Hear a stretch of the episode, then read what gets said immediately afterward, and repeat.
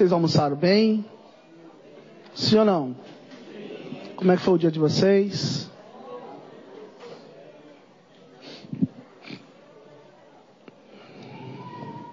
Garanto que vocês comeram bastante chocolate. Não vai mentir, irmão, que é pecado, tá? Quem comeu chocolate aqui? Diga amém. amém. Nossa, que amém? Tá com medo de eu falar do coelhinho da Páscoa? não tem nada a ver com a Páscoa, né? O verdadeiro sentido da Páscoa não é esse.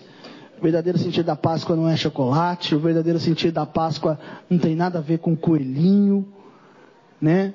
Então nós vamos quando Deus é, falou sobre a primeira vez sobre a Páscoa em Êxodo capítulo 12. Todos abram comigo. Vocês meio apreensivos. Está acontecendo alguma coisa? Está tudo bem, irmão?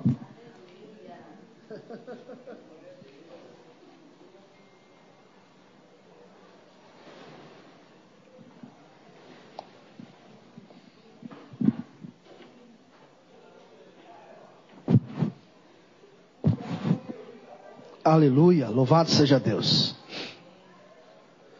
Oh, bendito é o Senhor dos Senhores.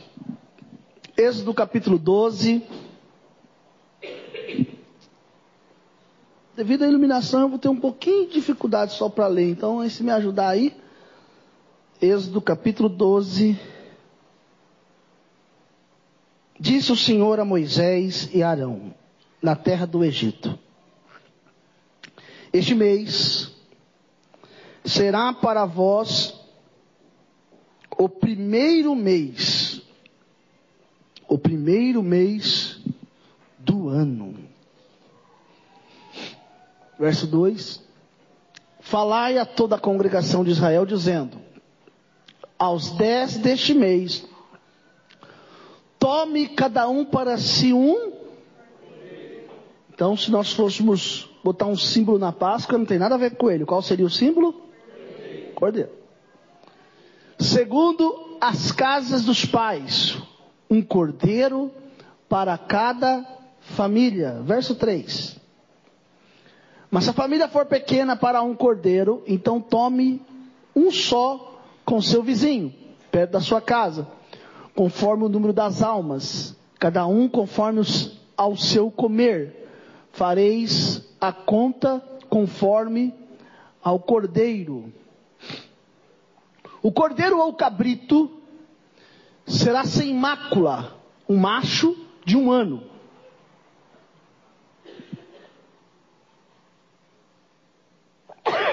Desculpa, irmãos, mas até, até final do culto eu melhoro. Um ano o qual tomareis das ovelhas ou das cabras. Verso 6. E o guardareis até o décimo quarto dia deste mês. Todo e todo o ajuntamento da congregação de Israel o sacrificará à tarde. Tomarão do sangue e poloão em ambas as ombreiras e na verga da porta, nas casas em que comerem. Verso 8. E naquela noite comerão a carne assada no fogo, com pães asmos, com ervas amargas e comerão. Não comereis dele cru, nem cozido em água, senão assado no fogo. A sua cabeça com seus pés e com a sua fressura. Próximo. E nada dele deixareis até amanhã, mas o que dele ficar até amanhã queimarás no fogo. Amém? Feche os seus olhos, Espírito de Deus, fala conosco nesta noite. Manifesta o teu poder, o teu milagre, a tua graça de forma extraordinária, Deus em o nome de Jesus. Amém.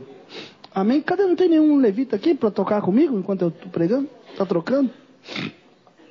Nesse, nesse meio tempo aí, os demais, fica aqui perto de mim aqui. Não vou demorar. Não vou demorar não, porque se eu demorar pregando, não dá tempo de fazer tudo que precisa ser feito. Amém? glória seja dada ao Senhor Jesus. Queridos, muitos por não entender a Páscoa, por não saber o que significa, erram de forma terrível, né? Páscoa não tem nada a ver com ovo, não tem nada a ver com coelho, não tem nada a ver com chocolate. E não adianta querer pegar invenções que não existem, não tem nada a ver. É, a Páscoa, ela é exatamente o que eu li. A Páscoa, ela teve, ela foi destinada para algo certo. O início de tudo. A Páscoa significa o início de tudo. A Páscoa significa o começo de tudo. A Páscoa, até então, era uma festa que existia todos os anos ou existe todos os anos. E eu quero mostrar para você o que tem a ver Jesus com a Páscoa. Nós ensinamos aqui o nascimento de Jesus, ensinamos que ele vive. Mas o verdadeiro sentido da Páscoa não é exatamente o renascimento, mas é a ressurreição. O verdadeiro sentido da Páscoa significa que verdadeiramente a cruz está vazia. A tumba não pôde segurar o nosso Senhor. Esse é o sentido. E quando o povo estava na terra do Egito, antes de Deus tirá-los de lá, o Senhor instituiu a Páscoa e mandou que todos se reunissem para um momento extraordinário e colocou três personagens importantíssimos. Um deles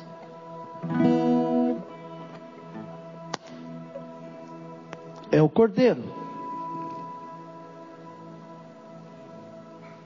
O segundo, cadê a Marci? Está com as crianças? Não tem aqui, né? Só tem aqui dentro, né? Está aqui dentro. O pão sem fermento.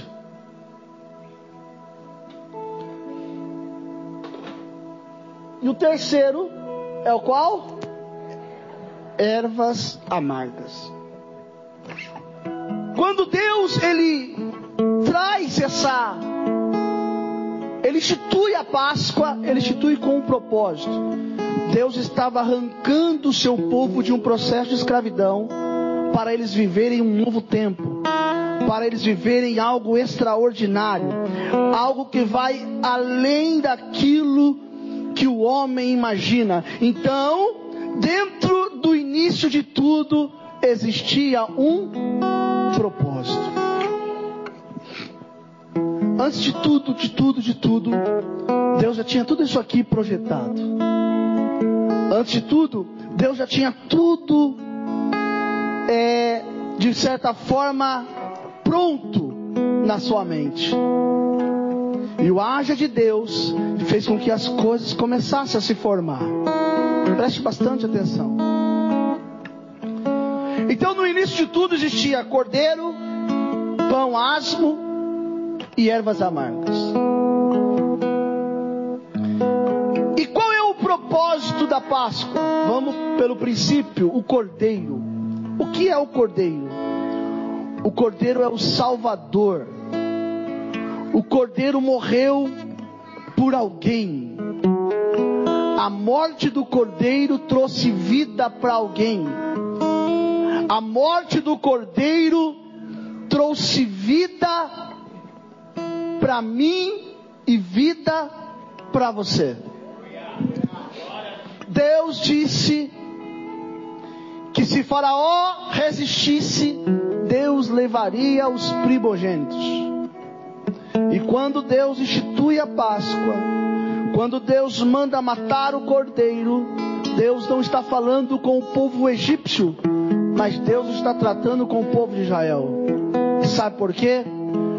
Porque ainda que a morte passasse pelo Egito, ela não poderia entrar dentro de Israel.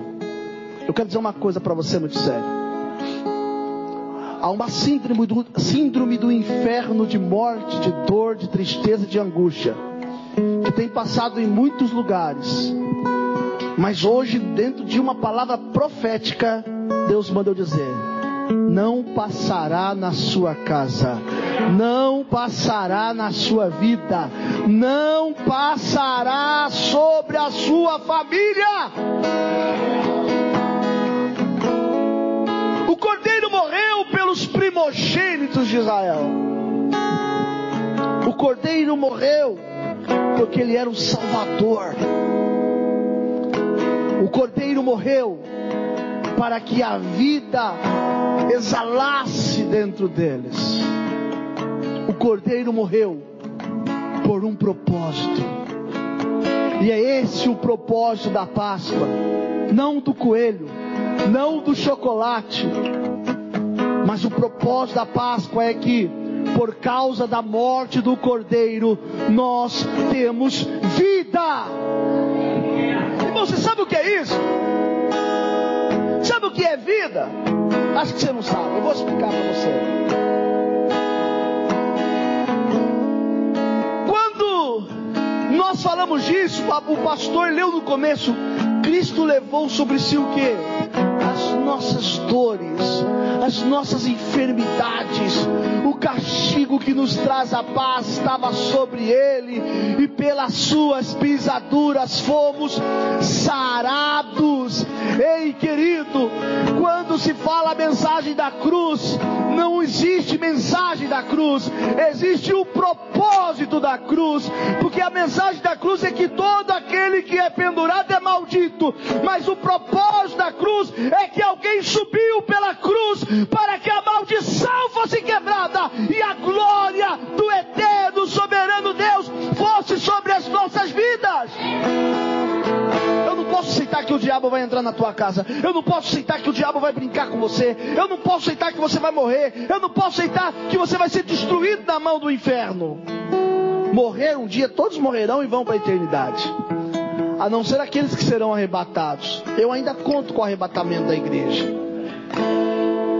Mas nós estamos preparados. Eu não posso aceitar que o diabo brinque com você. Eu não posso aceitar que Satanás fique entrando e saindo de dentro da sua casa, fazendo bagunça. Sabe por quê? Porque o cordeiro morreu para que você tivesse vida. Se o cordeiro morreu para que você tivesse vida, o que eu estou pregando é verdade. Receba nesta noite vida, saúde, bênção, prosperidade, milagres, porque a morte do Cordeiro trouxe vida eterna. Evangelho de João 3,16 fala: Porque Deus amou o mundo de tal maneira que deu o seu único filho, unigênito, para que todo aquele que nele crê não pereça, mas tenha o quê? Vida eterna, no grego significa o tipo de vida de Deus. O tipo de vida de Deus é vida miserável? Tipo de vida de Deus é vida fracassada? Tipo de vida de Deus é vida quebrada? Eu quero profetizar na sua vida agora. Todas as partes de fracasso da sua vida estão sendo vencidas essa noite. Todas as partes de fracasso da sua vida estão sendo vencidas essa noite. Você é ungido de Deus. Você é separado de Deus. Você é do Senhor. Nada e nem ninguém vai poder tocar na sua vida, porque a glória de Deus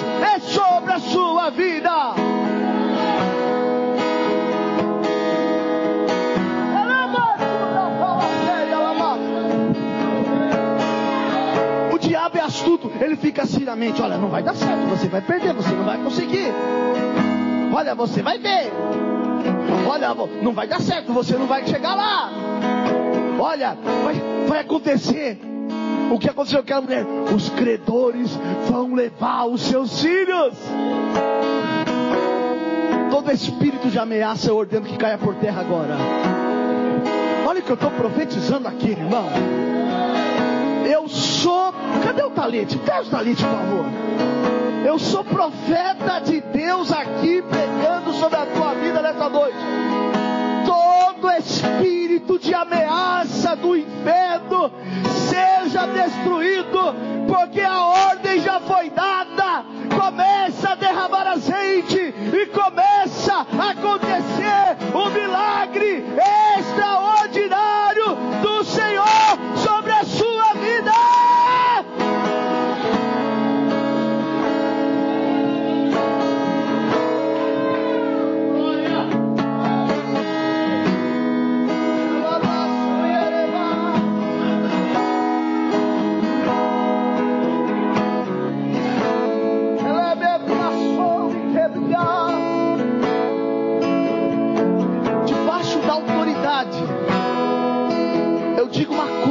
você.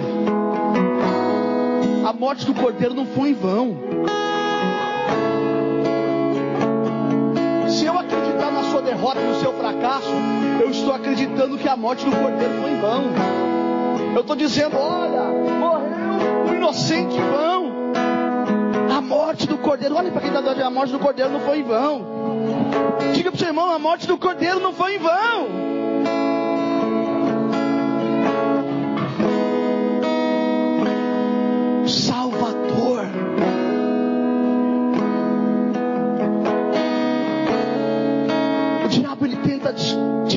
Sua atenção, tirar o seu foco. Sabe por que, que os filhos das trevas são mais fiéis que o filho da luz? Porque eles não perdem o foco. Ele não perde. Eles são mais determinados que nós. Agora eu vou dizer uma coisa para você, e só quem crê eu acredito que vai dar um glória a Deus. Eles são mais determinados, mas eles não têm o que nós temos. Eles podem ter a determinação que eles tiverem, mas o poder só está por aqueles que o Cordeiro morreu. E o Cordeiro morreu para que eu e você tivéssemos vida eterna.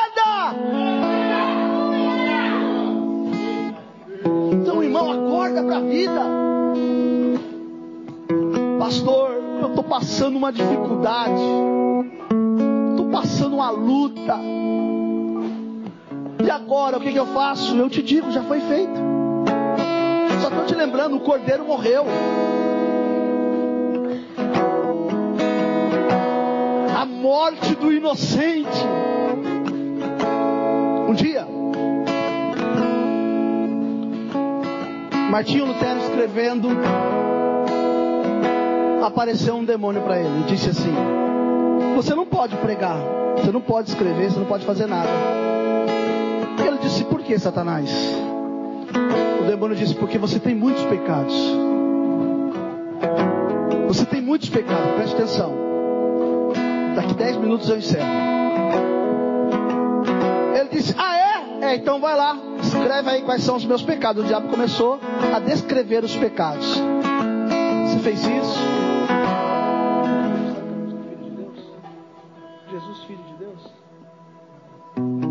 sei. Olha só. Ele começou a dizer: Você fez isso, você fez aquilo. Feche seus olhos agora. Quais são os pecados que acusam dentro da sua alma? Eu quero que você diga, pode falar para dentro da sua mente aí.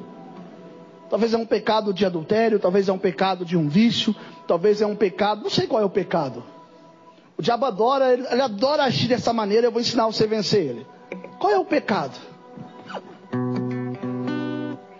Qual que é o pecado?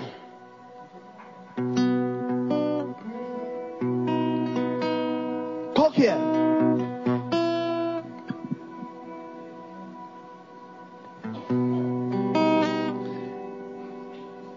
Diabo começou a dizer para Martinho Lutero: são tantos pecados. Você não pode por causa disso, você não pode por causa daquilo, você não pode por causa disso, você não pode por causa disso. Você não pode porque você fez, você não pode porque você é, você não pode. Bora ali para mim. Depois que Satanás fez uma grande lista, ele perguntou para o diabo: Tem mais alguma coisa aí?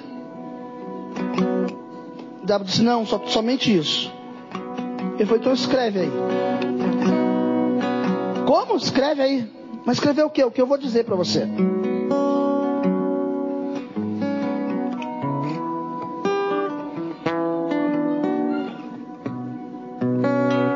Aleluia.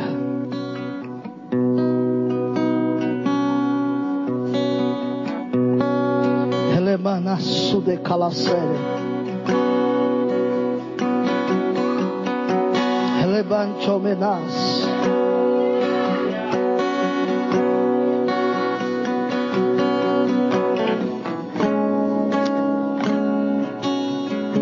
verso de número, capítulo de 1 João,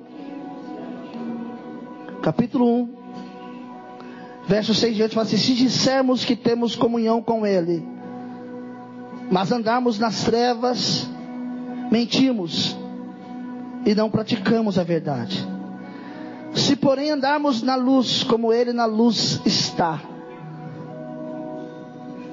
temos comunhão uns com os outros, e o sangue de Jesus Cristo, o Seu Filho, nos purifica de todo o pecado. Ele disse: Diabo, escreve aí sobre os meus pecados. O sangue de Jesus Cristo me purifica de todo o pecado. Se Jesus te purifica de todo o pecado, se Ele te perdoou, por que você quer trazer à memória aquilo que Deus já esqueceu? Você só pode trazer, segundo, segundo Lamentações, capítulo 3, 21, só traga à sua memória aquilo que te traz esperança. Você está vendo que você num combate. O cordeiro morreu por você, mas aí fica aquele combate. O Salvador, existe um propósito. O segundo propósito é o propósito do pão sem fermento. E o propósito do pão sem fermento é para que a fermentação para que o mal que estava sobre o Egito não acompanhasse o povo de Israel. O que, que o fermento faz com a massa, a irmã que cuida de, de bolo faz? O fermento ele azeda a massa. E é o azedar que faz a massa. Eu tenho uma palavra profética. Eu estou pregando como profeta de Deus aqui nessa noite. Que é fermento dos fariseus da sua vida, tudo aquilo que azeda o processo da massa sobre a tua vida, Deus está arrancando para o novo dele sobre a tua vida. Sabe qual é o seu problema? Você se enxerga pequeno do tamanho do propósito de Deus na sua vida. Porque o dia que você enxergar o tamanho do propósito de Deus na sua vida, você vai pisar em qualquer gigantezinho que se levantar contra você. Você tem que enxergar o tamanho do propósito de Deus na sua vida.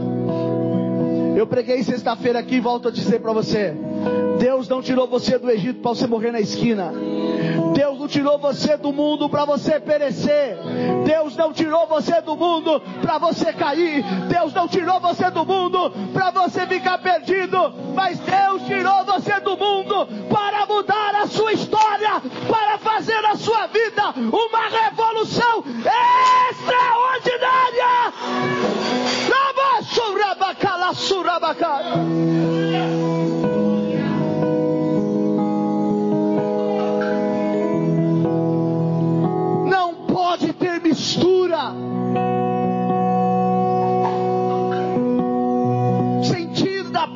não pode ter mistura. Por favor, pegue para mim dois aqui.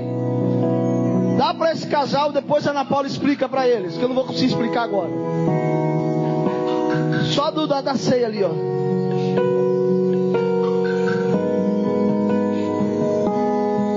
Consagra lá e dá dois para eles. Manda eles levarem. Escute. Não pode ter mistura. Fala comigo, não pode ter mistura. Olhe para quem está do teu lado e diga: não pode ter mistura. Pastor, por que está dando errado? Alguma mistura. É por isso que uma sociedade é perigosa. Porque a sociedade faz mistura. E um tem uma visão, outro tem outra visão. As visões não batem.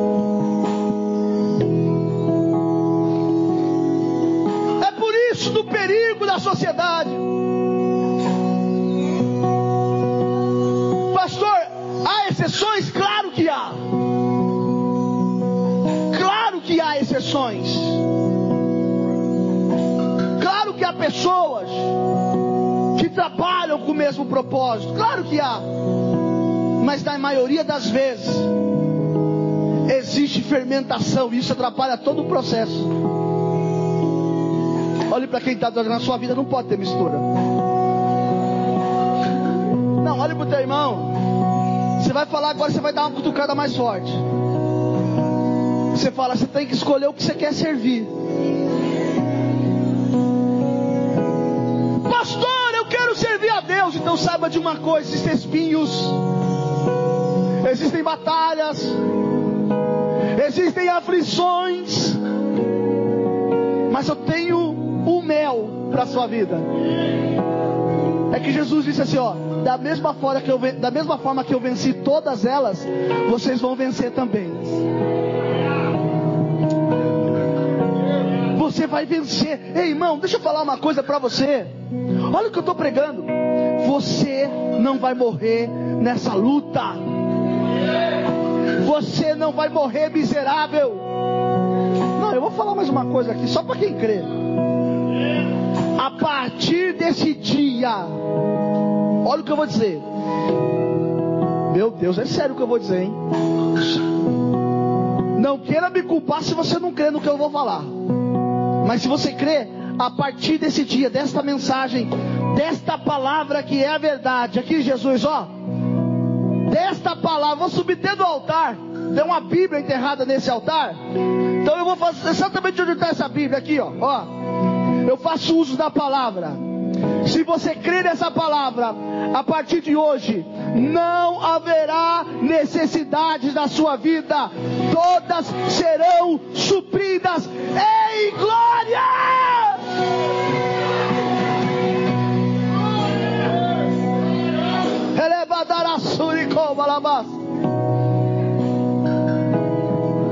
We must go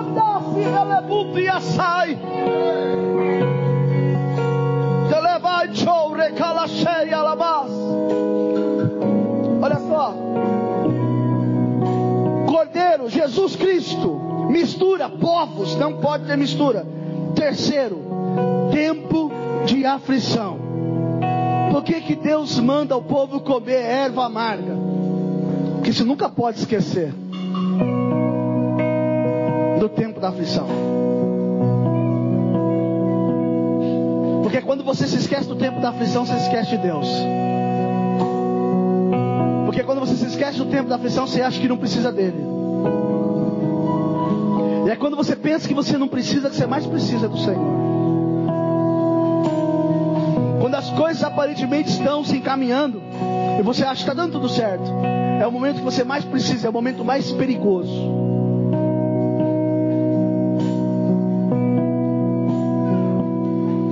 Deus está te convidando nesta noite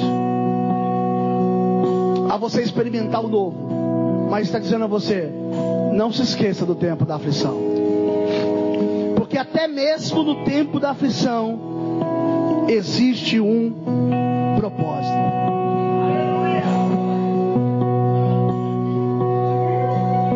A Bíblia diz que Jesus ele cumpriu a Páscoa.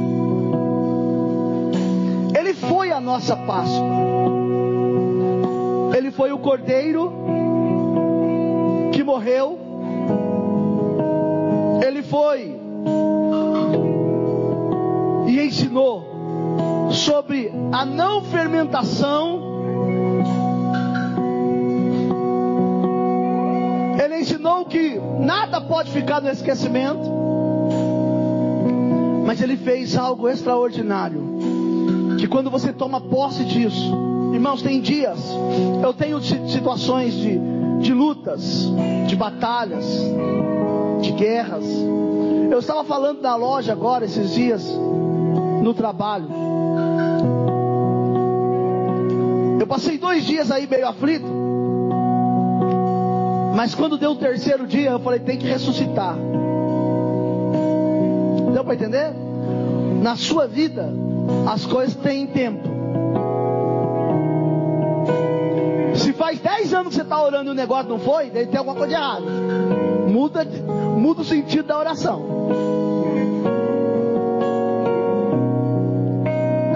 E aconteceu algo extraordinário. Aconteceu algo extraordinário. Olha só. Deixou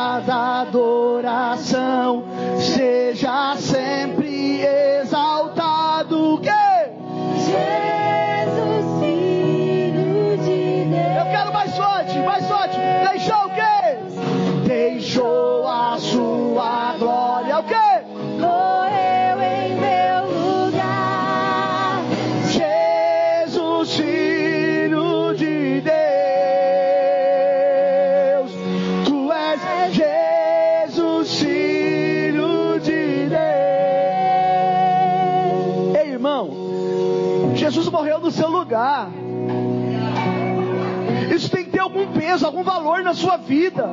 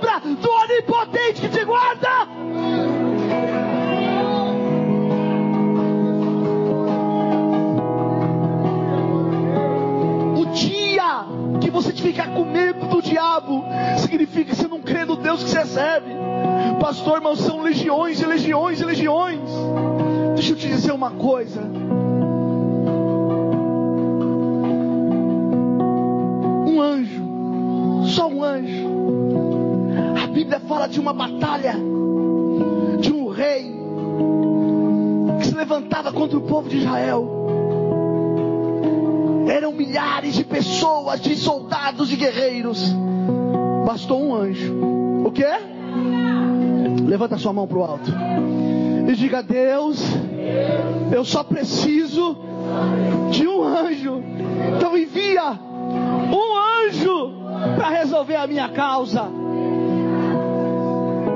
Deus acabou de mandar o anjo lá onde você pediu para ele ir. Deus acabou de mandar o anjo lá para onde você pediu para ele ir. Esta situação está resolvida, diz o Senhor. Levou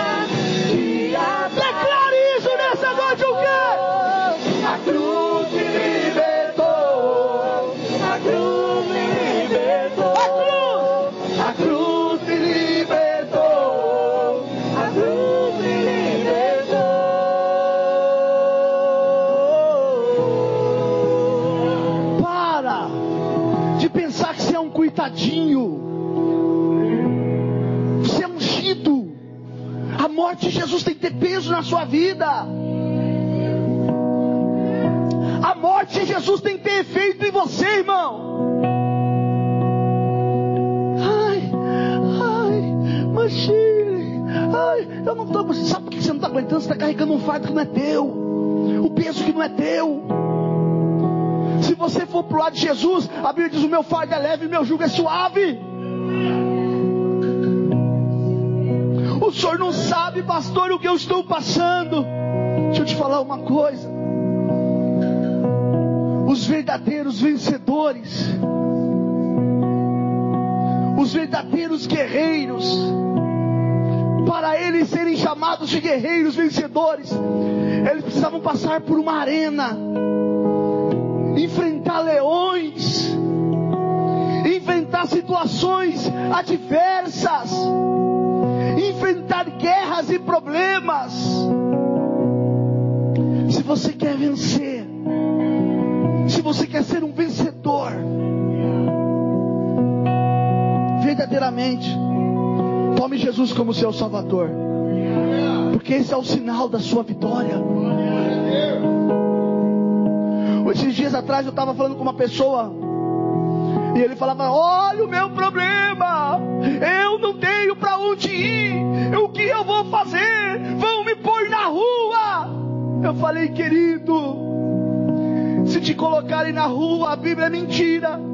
Porque a Bíblia diz assim: fui moço, sou velho, nunca vi um justo desamparado, nem a sua descendência mendigar o pão. Se você é justo, se há justiça de Deus na sua vida, Ele é o Deus que cuida.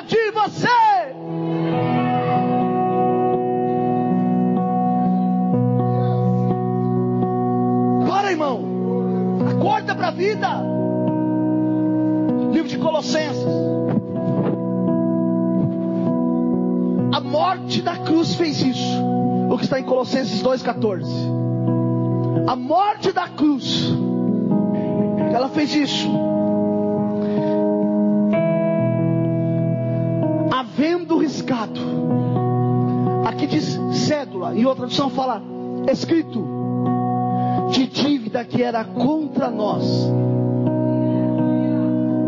contra nós das suas ordenanças, o qual de alguma maneira era contrária, tirou do meio de nós, cravando-a na. Ei, irmão, a sua dívida foi paga na cruz do Calvário. Você precisa tomar posse disso. Esses dias eu estava vendo alguns vídeos de algumas coisas que têm acontecido no meio da igreja evangélica. Claro que eu acredito em ato profético. Claro que eu acredito no poder de um ato profético. Deixa eu te falar uma coisa, eu creio. Eu creio. Eu creio no toque do chofar, eu creio no poder na unção que está sobre o talite, eu creio. Mas o poder está numa coisa que você tem que, você tem que entender. Você está com o talite na mão, né? E o talite é só talite, mas é só um pano.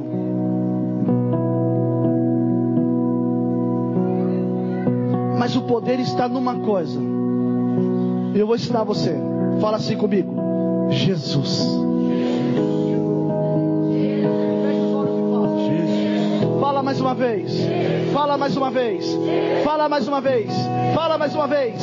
Fala mais uma vez. Fala mais uma vez. Fala mais uma vez. Fala, fala, fala, fala, fala. Isso muda a sua história. Cura, restaura.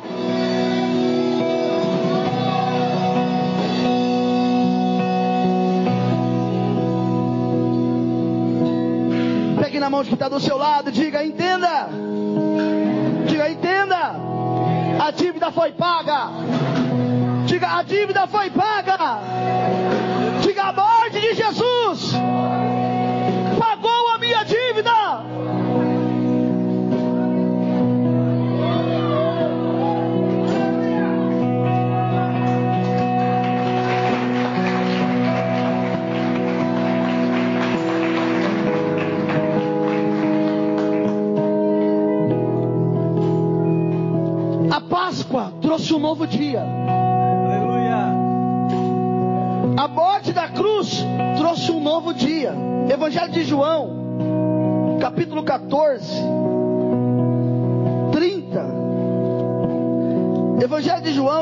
14, 30.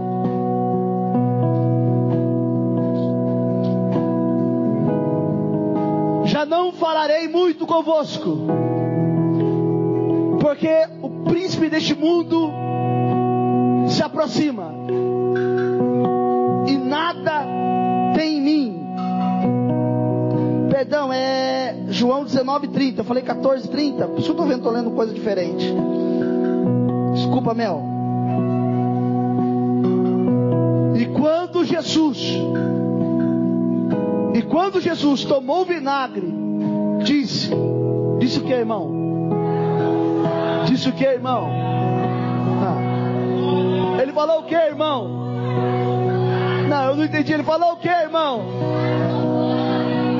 Já está consumado. Já está consumado. Sabe o que ele quis dizer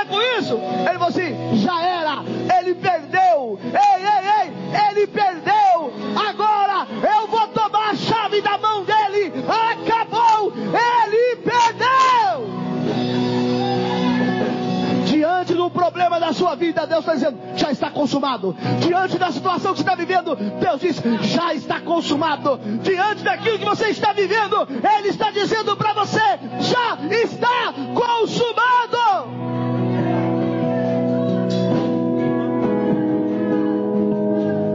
Novo dia, um novo tempo. Lebadara surricou alamas.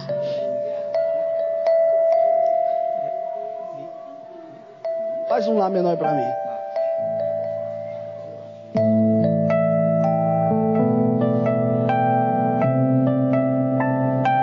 Não, eu sei essa música daqui a pouco, mas faz um lá menor. Faz um lá menor. Lembra dessa aqui? Faz aí.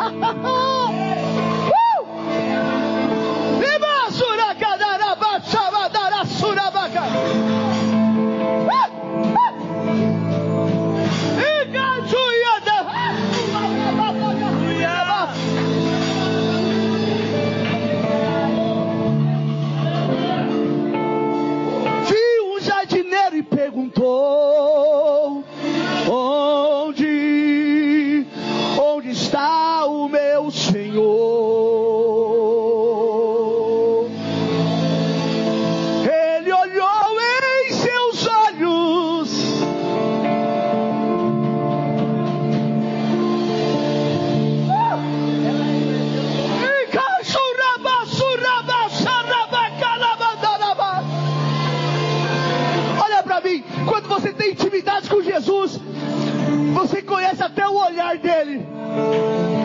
Quando você tem intimidade com Jesus, você entende ele pelo olhar. Ele olhou em seus olhos e pelo nome Maria, ele a chamou.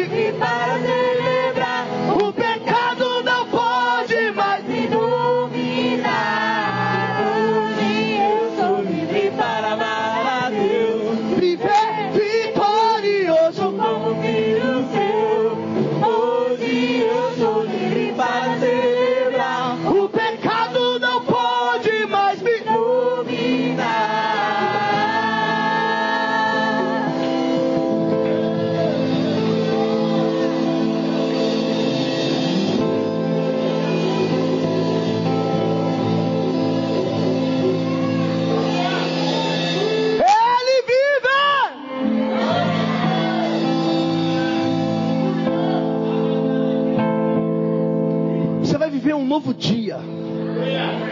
A partir de hoje você vai viver um novo tempo.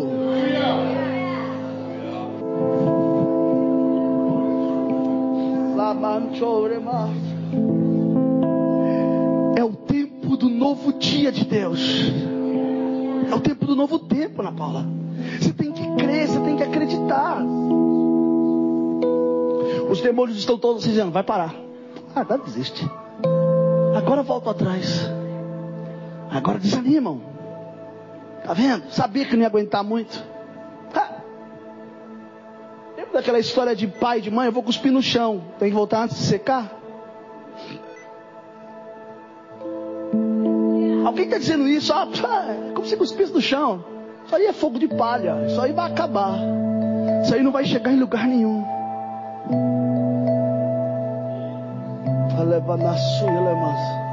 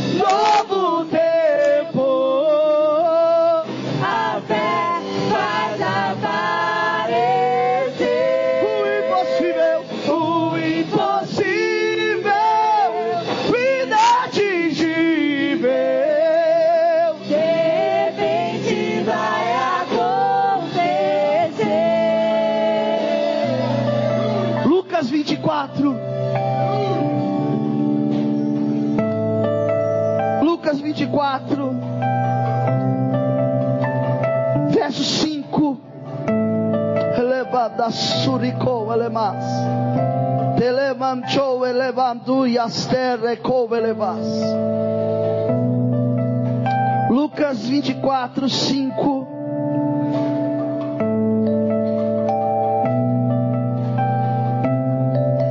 Aleluia. E estando ela elas muito atemorizadas e baixando o rosto para o chão, eles disseram: Por que buscai o vivente entre os mortos?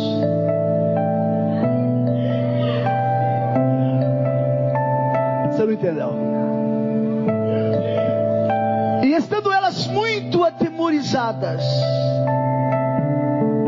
chegaram para ela, alguém chegou e disse: Por que você procura um vivo no meio dos mortos?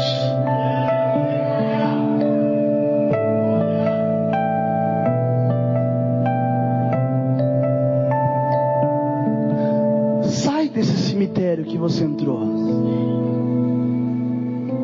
Por que, que você está procurando o que está vivo dentre os mortos? Faz um ré menor.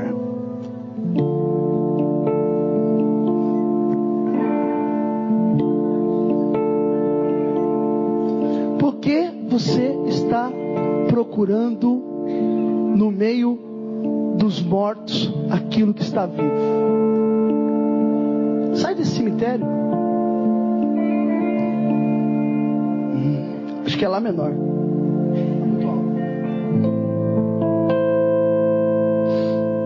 Olha só.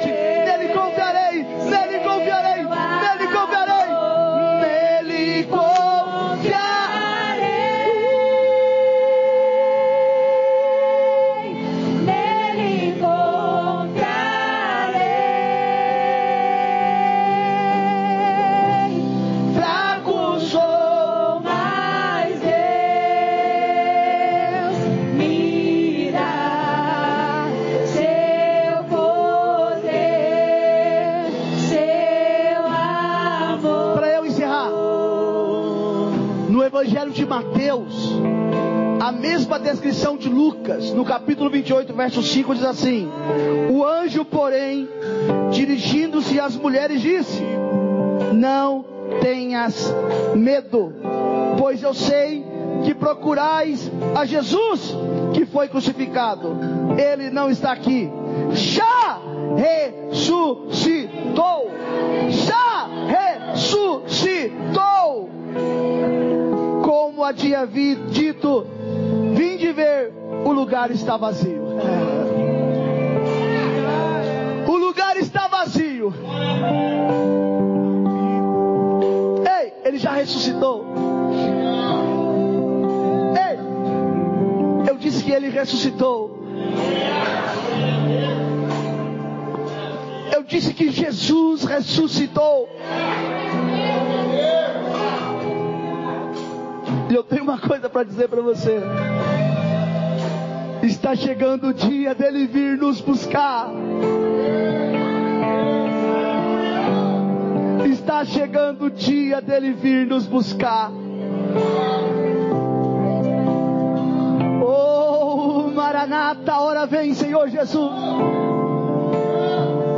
Está chegando o dia dele vir nos buscar. Maranata, hora vem, Senhor Jesus.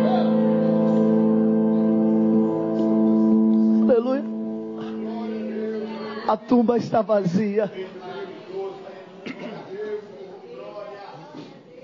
Você entende isso? A tumba está vazia. Quero chamar aqui a minha esposa.